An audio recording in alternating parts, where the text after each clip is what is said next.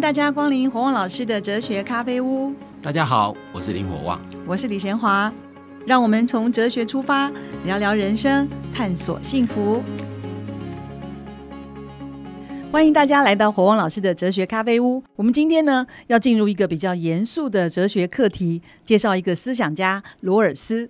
他的正义论非常值得去探讨研究，不过呢不容易懂。还好火旺老师他会慢慢的来带我们。首先第一讲呢要讲到论证的前提，我们请火旺老师。好，我们前面有提到说自由主义捍卫个人自由，那但是一定要在尊重别人的自由的前提之下，这样才能选择自己认为适合的人生。对，那这样一定会造成价值观、人生观会会是多元的社会。那为了使不同价值观要能够和谐相处，那一定要建立一套公共的规范或者公共的游戏规则，因为没那个规则就没办法没办法运作，乱。所以根据自由主义的理念呢，个人自由必须得到合理的限制跟保障。那做法就是我找到个共同规则，这个规则就是你自由的限制，也是你的保障。那最容易最容易举例就是红绿灯，我们碰到红灯都要停，碰到绿灯才可以开，大家都一定要这样才能够。维持交通的秩秩序，那问题就在于说，这个公共规范或者公共原则，如果对社会成员的要求如果太严，那我们的自由就会减少。譬如说，譬如说十字路口刚讲的公车，呃，那个那个红绿灯呢？嗯，红红红绿路红绿灯，如果如果那个时间秒差很长，那或者或者是时间秒差很短，有时候你本来是可以开车，比如说，比如说。你你明明是碰到红灯，但你发现跟你相交的路口根本没有车，可那还是绿灯很久，这样你的自由就受到太多太多的限制，对不对？但是自由有可能少太少限制，譬如说，如果太少限制，结果就可能大家的自由会互相打劫，你知道吗？所以怎么样才能使得使得自由能够大家的自由能够适当哈？刚刚好，对，就是说，所以那路口的秒差，所以你知道我们台台北市或者是台湾各地都有那个。那那个专门的交通人员去研究哪一个路口啊？对，有些九十秒，有些六十秒，他一定要研究，不然就会使得交通会比较不顺畅。所以换句话说，自由社会其实某种程度来讲，你要你要订立一个比较合理的规则，其实非常非常重要。因为合理的规则，大家才会遵守嘛。不只是我们的自由要要适度，不能过度。那而且我们人跟人一生在一起，一起共同生活。一定要很多互动，这互动一定涉及到经济啊，比如说怎么跟人家交易啊，对不对？交易要要怎么样来往才才是合理的？那也会涉及到政治。那这个社会一群人总是有人领导吧？哈，那到底什么样领导？领导人到底什么样的权利？那还有文化、道德等等各方面的问题。只要人要共同生存，就一定要有一些规范。那这些规范一定要一定要适当的。所以事实上，我们现在要探讨的就是怎么样能够让一个自由多元。大家想法不一样，对不对？嗯，但却不会乱，不止不会乱，还是和谐啊！这就非常非常重要。所以最重要的观点，就我们要找到一个一个，如果用用罗尔斯的讲法，就是叫做找到什么叫做社会正义。其实罗尔斯这个人，这真的太重要了。我我自己我自己这个研究了二三十年哦。那罗尔斯的正义论，大概是当代最重要的一个思想主张。他就要找到一个。自由社会，他他是标准的自由主义者，那他想找到自由社会，大家有有不同的想法，价值观又不一样，怎么共同生存的一个最高的指导原则？他他认为叫社会叫社会正义。那事实上，罗尔斯的正义感，我们也可能没有时间讲这么多，但是罗尔斯的生平非常非常有趣我觉得每一个人他的他的他的从小的生活经验，也许对他的理论有很大的影响。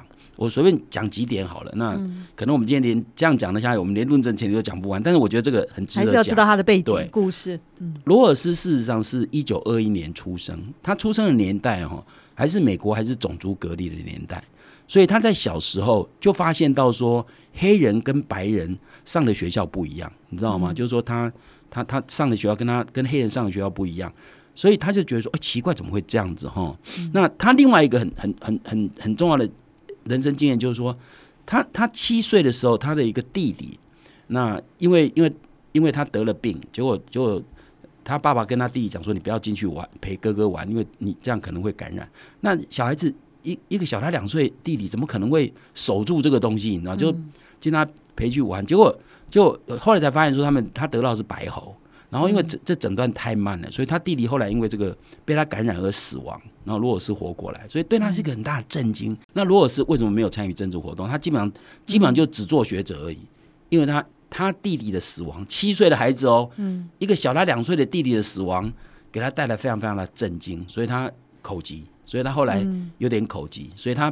在公共场合通常都不太不太，虽然口疾有有改善了，但是没办法那么流利，你知道，所以他后来就心理的创伤，对他他就避免这样子。不止如如此，隔年通天还有个两岁的弟弟，也是因为他生病了，这弟弟还是陪他玩。就后来后来后来他得了肺炎嘛，哈，结果这个弟弟死了，他他活了。如果用如果用传统中国社会的讲法说，这个人带煞，你知道吗？两个弟，他们家五个兄弟哦，有两个被他克死，你知道吗？所以。所以从小对他的那个，我想对他的精神影响非常非常大。我觉得人在这样的状况之下，会让自己比一般人想的多。就像我常常讲，我小时候很穷，所以我比一般人想的多。所以一个人小时候遭遇那种困顿的时候，他想的会更多。嗯，所以他他妈妈其实是一个女权运动者，所以在那个年代，因因为一九二零年代那时候女生还没有投票权，嗯，所以他妈妈其实在一直在争取女生的投票权。所以他妈妈是一个非常先进的的的人。他爸爸是一个律师，所以他们事实上他爸爸也参与很多政治活动。但是当罗尔斯看到黑人跟他上的不同学校，小时候哦，然后他自己也结交了黑人朋友，他妈妈很不高兴，就说：“你你你想想看那个年代哦，他妈妈争取女权，可是对他跟黑人交往却不能接受，嗯，表示美国的黑白那个那个那个很强烈，很强烈哈。那后来他因为他们家他爸是律师，所以他们家还蛮有钱的，所以所以他们家。夏天的时候会去缅因州度假，你知道缅因州是非常风景非常美的地方。他在缅因州发现到说，有些白人家庭是很穷的，专门帮人家照顾别墅，因为人家只有夏天会来别墅嘛。嗯，他从小就想说，像黑人或者像这些穷人家的白人，他们将来的前途怎么样？他们没有没有办法上好的学校，他们将来怎么有希望？可是他们今天是身为黑人或者身为白人穷困家庭。不是他选择啊，他这么小就想到这些，嗯对，所以你知道吗？这跟他后来的正义感有很强烈的关联。嗯他后来的正义理论，其实跟他小时候这样的经验真的是密切相关。所以，我我会常讲说，一个人的生命经验有时候对自己的理论或者对人性的某些地方会看得更透。他从小就想到说，啊，这黑人怎么办？他从小想到说，那白人那么穷，怎么读书？因为他自己后来读的是美国的 Princeton，各位，Princeton 是常春藤联盟的学校。那时候只要申请就可以进，你知道，因为学费很贵哎，那他家读得起，有钱就可以。所以他觉得说，那那些穷人家怎么办？所以事实上，他从很小就就萌芽那种正义感，所以他的正义感从小，我我们现在讲正义感，其实就是照顾弱势、关心弱势那种那种心态，你知道，从小就有。所以我就觉得这人生真的是很难说。那我个人因为因为研究罗尔斯的关系，所以我才发现国父孙中山的理论为什么。为什么是那么重要？你知道吗？就是说，我们以前读三民主义是为了联考，所以以前都背标准答案。对啊，而且那个年代是一个威权统治的年代，根本就不让你有别的思想，你知道吗？所以我们只有一种思想，所以背那个三民读三民主义的时候，完全不知道其中的意义是哪里，就是为了背背答案嘛。我我事实上是到了读了罗尔斯才了解孙中山的理论是什么，尤其是民生主义，就是说，就是说。这个这个东西真的是人人如果没有经过那个年代，没有我自己如果没有经过这样的过程哦，我真的对孙中山了解没有那么透彻。如果你做一个孙中山的信徒，你会觉得是你可以抬头挺胸，你知道吗？因为孙中山当年为了革命，自己命都不要，然后他他像现在的政治人物，哪有一个能写出那么多的论述对国家前途的看法？你知道吗？所以所以他是他是他虽然不是一个哲学家，但是他经过。真的深层的思考，中国何去何从？所以我觉得，我觉得等一下我们等后面我们谈到罗尔斯，尤其罗尔斯谈到经济理论方面，我们就知道为什么跟孙中山很接近哦。我自己真的是真的是获益蛮多，所以所以事实上罗尔斯的理论呢，我自己我自己是非常喜欢，因为我真的觉得说他是我一方面伦理学的东西是我自己一生的一生在怎么过活一种方式。那罗尔斯的政治理论是我在政治领域里面，我觉得我会比一般人看得更清楚、更透彻的一个很重要的关键。因为我因为罗尔斯的关系，我知道台湾社会目前的问题出在哪里。不过，我觉得台湾现在很多人对于自由民主根本不够理解。那其实他们对这方面东西没有没有深思。所以，我觉得哲学理论对很多人而言虽然很难，但是很重要，你知道吗？因为人生本来就不容易，你知道吗？所以，我我我我很希望能够利用比较多一点时间来介绍罗尔斯的正义论呢。好，那我们我们现在开始介绍罗尔斯的正义论。我刚刚讲过，罗尔斯的正义论就是他要找到一个我们整个社会要建构的时候的一个最高指导原则，他认为叫社会正义，就我们能找到正义原则来指导我们的宪法怎么制定，我们的法律怎么制定。他希望能够用能够用他的理论来找到一个大家认为最合理的东西。所以他论证哦有两个前提。那他他罗尔斯最重要的代表作是。他一九七一年出版的一本叫做《正义论》，就是《A Theory of Justice》。嗯哼。那事实上，这本书出版以后，在学界产生极大的回响。所以，罗尔斯的正义正义论绝对是经典。我常常讲，所谓的经典是什么？所谓经典，就是你可以一读再读。嗯。你看，我我们现在还在读柏拉图的《理想国》，表示两千多年前的东西，我们还可以对我们还是有用。为什么？因为人性没有改变过。那人类的问题，即使即使问题的。问题的种类变得不一样，但是人类碰到的那种生命价值存在的意义，你知道，那生命要怎么怎么活会比较精彩，这些事情没有没有改变过，你知道吗？所以罗尔斯的正义论绝对是个经典。那这本书在学界带来很大很大的讨论呢。事实上，有人认为这本书使得整个政治哲学重新复活。嗯，因为在罗尔斯以前的。政治哲学讨论都是十八世纪或十八、十九世纪的思想家，像什么洛克啊、缪啊，什么那都没有都没有创作，都没有那种经典的巨作，都只有零星的文章，你知道吗？那在罗尔斯的正义论出现以后，政治哲学才产生一些很大的震撼。然后，其实后来我们现在所知道一些多元文化论啊，什么公民理论啊，都是因为这些产生，或者或者最有名批评他就是。台湾最知道一个学者叫 Michael Sandel，他有一本书叫《正义：一场思辨之旅》，因为他也来过台湾，在台湾很轰动。他跟他跟那个罗尔斯在哈佛大学是同事啊。那有些人常问我说：“那 Sandel 这么有名，譬如那那那他那本《正义：一场思辨之旅》在台湾不管卖了多少版？对，而且连续好几个月都是畅销书第一名，你知道吗？”有人就问我说：“那那罗尔斯跟 Michael Sandel 哪一个比较重要？”我说：“在学术界或者在哲学界啊。”谁比较重要，就看批评跟讨论他谁比较多，你知道吗？那当然是罗尔斯，因为因为 Michael Sandel 就是以批评罗尔斯而出名的，你知道吗？所以 Michael Sandel 这一派叫做社群论，实际上都是因为罗尔斯的正义论出来以后，他们所所产生的一些思想。那我没办法再讲那些理论，我只是告诉各位说，罗尔斯的政治哲学产生后来许多的议题。我刚刚讲，包括。包括这个，我刚刚讲多元化论都是后来产生的。包括二十世纪最后半、最后十年，嗯，最热门的话题叫公民话题，嗯，就是说，所以我为什么常常讲说，我我其实现在在教的东西，除了伦理学讲个人道德之外，我在教政治哲学，其实就在讲公民道德。就是说，很多人不知道公民跟个人不一样哎。我常常讲，好人不一定是好公民的。所以，所以我要我要接下来就要讲说，他这本书所带来的影响。那我只能简单的说明这样而已。那接下来我就开始谈他的论证。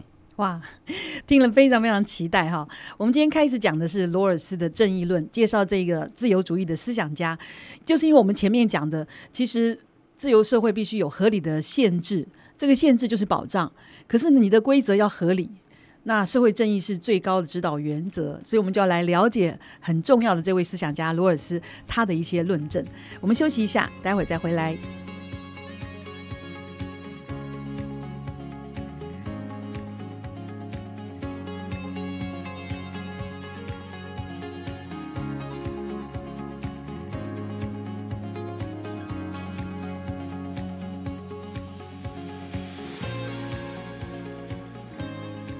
欢迎大家回到火旺老师的哲学咖啡屋。我们今天要介绍的是一个很重要的自由主义的思想家罗尔斯。那刚才我们讲到他有很重要的一些论证，好，我们请黄老师继续来给我们说明。好，罗尔斯在他的那个正义论一开头就说，正义是社会制度的第一德行，就像真理是思想的第一德行。一个理论不论多么优美精简，如果它是不真实的，就要被丢掉，对不对？你说一个理论。很精彩、很漂亮，但是假的，那当然要丢掉。所以，一个政策啊，一个社会的政策，如果不管它多么有效率，所以法律制度不管多么有效率的设计，如果它是不正义的，也要被改革跟废除。因为换句话说，罗尔斯认为说，正义啊是整个社会制度、政策、法令的最高指导原则。因为我们要建立一个政策、制度、法律，是希望一群想法不一样能够和谐相处嘛。那那个和谐相处的规范，一定要是大家都觉得合理的嘛。所以，所以你你如果是不正义，代表是对有些人不公平。简单讲就是这样。那一个不公平的游戏规则，不可能形成大家会爱会接受，你知道吗？我每次举例很简单的举例，就是说我如果如果今天两个人打篮球，一个人说我如果投进算五分，你投进算一分，这样的规则，他要跟他玩吗？不玩嘛，对不对？所以换句话说，如果是认为说正义为什么正义就为什么正义是社会制度的最高指导原则？原因就在这边，就是说你的制度是要使得。不同想法的人能够共同接受，而且能够和谐相处。那你的你的制度一定要是大家都可以接受，大家都觉得合理的嘛。所以，社会正义就是社会的第一德行，就是最重要的最重要的标准哈。如果跟这个抵触，就就不管你多有效率都没用，你知道吗？好，那我们先要从罗尔斯的理谈谈论什么叫社会正义之前呢？因为这个论证非常非常复杂，我们我们只能说罗尔斯的整个正义论建立在两个。基本的核心概念，或者说两个前提啊。嗯，第一个核心概念，罗尔斯主张人，人是自由、平等、理性的存在者。我这讲起来好像很容易哦，在我们现在讲，他假设人是自由、平等、理性存在者。哦。等下再简单说明一下。第二个概念是社会合作的观念，他认为社会是自由、平等人之间的一个公平合作体系。嗯，也就是说，他认为人就是自由、平等、理性存在者。而社会应该是变成是自由平等人之间的公平合作的体系，是公平而且合作哦。那当然简单讲，就公平就是我们一起合作的时候是公平的。那所谓合作是大家都有利叫合作。如果今天我跟你比赛，只有我有利你没利，不是不叫合作，你知道吗？所以他希望我们社会的游戏规则一定是大家觉得公平，而且是大家都有好处。那这样，如果今天我我设计的社会规范是大家都觉得公平，而且而且呃都有好处，那当然大家愿意遵守嘛。就最简单，我经常举这红绿灯嘛。如果你今天觉得红灯停，绿灯开，这是很公平的，对不对？然后，然后如果不这样做，大家都会打成一结，打结。那那你会觉得说，那遵守的很快乐，就会合理嘛，就合理嘛。我刚刚讲那个秒差，如果也适当的话，当然就会乖乖遵守嘛，对不对？所以像这种东西就是构成合作。你可以想，它的两个核心是人的自由、平等、理性，一个是对人的看法，一个是对人的看法，也是一个是对社会的看法。你你可以想想看，不要讲很远，苏东山还没有推翻满清的时候是怎么一回事啊？不要讲那么远了，讲我家就好。我曾经讲过，我家很穷，我姐姐大我两岁，我爸爸就说家里穷，姐姐不用读书了。嗯，那那女生不用读，男生就读，女生读，这这这讲自由平等哪那么容易啊？所以，我我常跟跟。学生讲，我说你知道吗？你活在台湾，现在享受这样的自由民主的环境，不是天上掉下来，是多少人用鲜血换来的结果。我刚刚讲过孙中山，当然如果没有满满推翻满清那样的革命，而如果当时他革命以后当了皇帝，又是另外一个帝，另外一个专制政体，你知道吗？我们不可能享有今天这样的自由民主。所以，所以我会觉得说，如果我们今天能够理解自由民主，其实是非常可贵的概念哦。嗯，那那其实你就会珍惜这些东西。好那把把人当成自由平等，我刚才讲过，不是人与生俱来就自由平等。讲平等好了，嗯，我们讲平，我们人真的平等吗？人其实不平等的。各位，你想想看，我常常跟他吹嘘说，我我我从小我小时候记忆力非常非常好，我到现在可以记得大学同学名字，可以记得小学同学名字，一号叫到最后一号。那你说这是平等吗？生下来就不平等。我告诉你，我读书。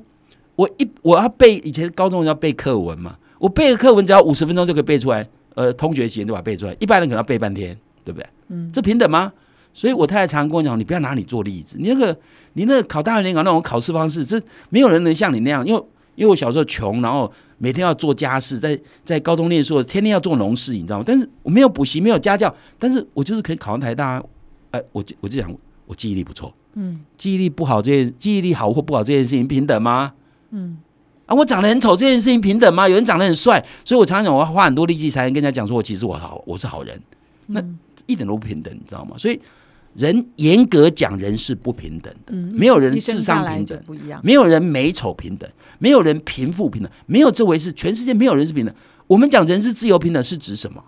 等下我们会进一步讲，因为这个只是从从从某种程度的抽象层次来讲，人是自由平等。严格讲，人不是真正平等的，没有没有人一个人。那我们只能简单这样讲哈。嗯。那第二个概念是一个是一个合作关系哦，表示说实际社会中是希望社会跟社会之间能够透过这些规范或者这些规则，大家变成一种合作关系。那实际社会当然不是如此，每一个社会都存在着作奸犯科的行为。那这些不道德行为一定是伤害到别人，所以当然不是合作关系。但我们要讲的就是，我们希望社会能够透过一个合作的游戏规则，使得社会变得其实是一个合作概念。但如果有人作奸犯科，当然有另外一个法律可以制裁他，你知道吗？但无论如何，什么样才能构成一个合作关系，其实非常重要。好，那我现在要进一步来说明什么叫什么叫自由平等理性人存在者哈。好，那我要进一步解释。我先讲理性哈，很多人觉得理性好像也很简单呢。其实罗尔斯认为人是理性存在者，理性这个概念有两个面向，一个是工具理性，另外是合理性。他认为在社会合作当中，这个两个概念是互补的。那由于第一个理第一个元素，所谓工具理性，用比较简单的讲法，就是我们每一个人都希望自己理性哈，都希望自己从事任何事情的时候。对自己的利益是最大，这叫这叫工具理性。所以，如果你想想看，一个小偷如果作案的时候戴手套，而且啊，在偷窃之前会花很多时间去观测观测这个苦主家到底作息时间是如何，然后趁着对方不在家的时候去偷窃，这很理性，这很工具理性。就他为了得到目的，对他为了得到偷窃的目的，采取的各种有效的手段，我们称为叫工具理性。比如说，如果一个人想要去砍大树，他拿着水果刀，我们认为这不理性。为什么？因为水果刀砍大树达不到那个目的。所以，所谓理性就是如何使自己的利益最大化，如何采取最有效的手段达成目的，我们称为叫工具理性。所以，所以事实上，简单讲，我我们认为，任何人如果能够，任何人如果稍微有有有。就只要他不智障，他都会思考怎么样做对自己最有利、最有好处。这叫判断，这叫工具理性，这叫工具理性。但人的理性哦，我们说一个人是理性，不是只有工具理性哦。嗯，如果工具理性，我们就那小偷就很理性哦。我们认为小偷不是理性，小偷只满足理性的一个面相，这个面相就是工具理性。但小偷没有满足另外一面相，另外一面相就是合理性。嗯，所谓合。我刚讲工具理性涉及的就是自己哦，完全针对自己，怎么样最后对自己最有利的行为，这就工具理性。但是合理性涉及别人，一个人在跟别人互动的时候，或者你要跟人家进行合作，你提出来比赛规则一定要合理。如果刚刚所说打篮球，我投进算五分，你投进算一分，这不合理嘛？对不对？所以所谓合理，某种程度来讲，合理就是一般人讲的道德心。嗯因为合理就会考虑，我做任何事情的时候，我会考虑到别人会怎样，你知道吗？嗯你要知道，我要跟人家相处，哎，我们必须跟人家相处，哎，我如果做这件事情，我只考虑自己的利益，却不考虑别人，这合理吗？那别人不是人吗？所以罗尔斯认为说，只要是人是理性的动物，人的理性不是只有一切只考虑自己叫理性哦，人还要考虑别人才叫理性哦。所以理性包括工具理性，也包括合理性。所以事实上，如果从这个角度来讲，小偷、作奸犯科的人，其实都是没有合理性，或者应该讲，他的理性的部分其实是不足的。嗯，因为他是考虑自己利益，不惜牺牲别人，这种东西就不合理。嗯，所以，所以对罗尔对罗尔而言，你如果没有理，你如果没有工具理性，你不会想跟别人合作。为什么？因为如果没有工具理性，如果你没有自己想要追求的利益跟价值，你跟别人合作干什么？嗯，因为你跟别人合作才能产生更大利益嘛。为什么合作才能可能更大利益？我经常跟学员讲说，你们大概都没有人煮饭，但你们有饭吃，因为有便当在卖啊。你们也没有自己做衣服，那但你衣服很廉价，还蛮美观，因为有人专门做衣服啊。所以人类社会一定要透过分工，才能使得我们要满足人类需求的东西越来越精致化，而且越来越棒，对不对？嗯所以我们如果一切都靠自己。自己种田，自己织布，自己盖房子，每天忙着填饱肚子都忙不完的，哪有美食可以吃啊？你知道吗？所以换句话说，其实人一定要透过合作。所以，因为我们有工具理性，我们想要追求比较好的生活，所以我们需要跟别人合作。但如果我们没有合理性，我们没办法跟别人合作，你知道吗？因为我们如果没有合理性，处处想占人家便宜，别人更不可能跟你合作，你知道吗？所以，一个真正理性人，如果你你知道一个人过活不可能活得很棒，因为一个人过活许多需求都要别人共同分工才能变得更好，所以你必须要跟人合作。那你必须跟人合作，就要考虑到别人，你不能只考虑自己。所以换句话说，为什么他跟道德会密切相关？所以为什么讲政治也要讲道德？因为你跟别人相处，你知道吗？你跟别人相处，如果你都占人家便宜，别人下次不跟你玩了，你知道吗？所以换句话说，只要跟人相处，就会产生道德的问题。对对，只要跟人家相处，你就必须考虑到别人。所以合理性通常的想法就是说，通常的讲法就是说，凡事只要涉及别人，你会站在对方的立场思考问题。所以你不只考虑自己的利益，也会考虑到别人。那其实这就是同理心、将心比心嘛。所以，所以我我我我刚刚讲过，任何违反道德行为的人，也许是精明概念，也许是聪明过人，但他不一定是满足罗尔斯所讲的理性人的概念。理性人不是只想到自己，还会想到别人。那那通常我们我们我们我们会认为说，如果今天你付出的代价不是很高。要要就需要帮助别人，这是合理的道德要求。比如说，我们讲说，如果一个人在呃，如果你在路上看到有人出车祸啊，然后然后然后你你如果不去救他，他可能会致命啊。我们都会认为，你即使怕救他会惹上一些麻烦，你至少要打个电话。如果今天你什么都不做就这样走开，我们觉得你这个人很不合理，很不合理。所以换句话说，合理其实会要求别人，有时候要对别人考虑。那工具理性达成的，有时候是短期利益。但是如果你没有考虑到合理性，你没有达成长期利益。所以我刚刚讲，所有作奸犯科的人，其实短期是有好处的，但长期不见得。所以换句话说，一个真正深思熟虑的理性人，一定不会只考虑自己，你知道吗？那我们人难免有，因为自私这个欲望其实还蛮强的，难免有时候会比较自私哦。但是如果一个真的有理性的人，就会知道说，我们不能永远都是这样，因为永远这样，你第我常常跟学员讲说，你想交到好朋友。你值不值得别人当你把你当朋友？如果你想当别人的好朋友，你必须为别人付出，才有可能交到真正的朋友。那你如果一切只想交朋友，就想占人家便宜，你交不到真正的朋友。我们前面讲了太太多道德论述，跟这都有非常关系啊。所以这是理性，所以理性不容易哦。理性不是只有我精打细算、精明概念就要理性哦，你要考虑到站在别人角度思考问题，那这样才有可能形成合作。所以这两个是要形成社会合作互补的。一个是追求个人利益，一个是考虑别人，这两个是互补。所以工具的啊理性，工具理性追求自己的利益，对。然后合理性是要跟大家有关，要考虑到。可是我去柬埔寨，他们在破坏人家的婚礼的时候被抓到，他他觉得合理，因为你们那么有钱，然后我这么穷，去拿一点你们的东西是合理的。这个就很这个就很重要，这就那个社会的制度有问题哦。所以这些人为什么会作奸犯科？所以你的社会制度的有问题。一定会有人做奸犯科，所以我如果按照社会的制度这样活下去，越来越惨，那我还要活，我还要用这种方式，我还要遵守规矩吗？所以为什么要社会正义？就是说，你的规则必须对所有人都形成一种合作关系。就是说我按照这个社会的规则跟规定，或者政策、法律制度，我按照这个规定的结果，我会有好处，我才会安分守己嘛。如果今天你贫富差距那么大，所以贫富差距大的社会绝对是一个不正义的社会。嗯。你知道吗？就绝对是个偏离正义的社会，因为贫富差距大会产生仇恨，你知道吗？那我就不愿意按照这个规矩。我今天跟你讲说，我们按照这规矩继续下去，你会越来越好，我越来越惨。那我越来越惨的还遵守吗？不完了，对啊，不完了，真的。所以作奸犯科其实就是这个意思。所以，所以理性的概念其实蛮重要的。我们大多数人都只在讲工具理性比较多，尤其经济学里面。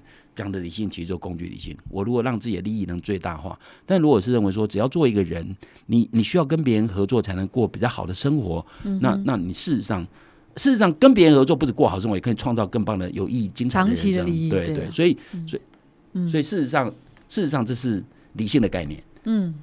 那刚才讲到理性，就让我们比较清楚了。工具性的理性，还有真的要合理性。一个是个人的短期利益，那如果合理的话，其实你可以得到长期的利益，就是要考虑别人的需要。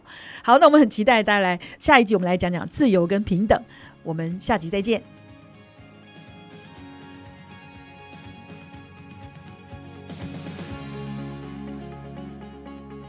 国旺老师哲学咖啡屋这个节目是由新生代基金会赞助，你可以到脸书留言提问，也可以到官网查询节目更多的内容。我们节目每个礼拜四都会更新，欢迎准时收听。今天节目就进行到这儿，我们下一集再会，拜拜。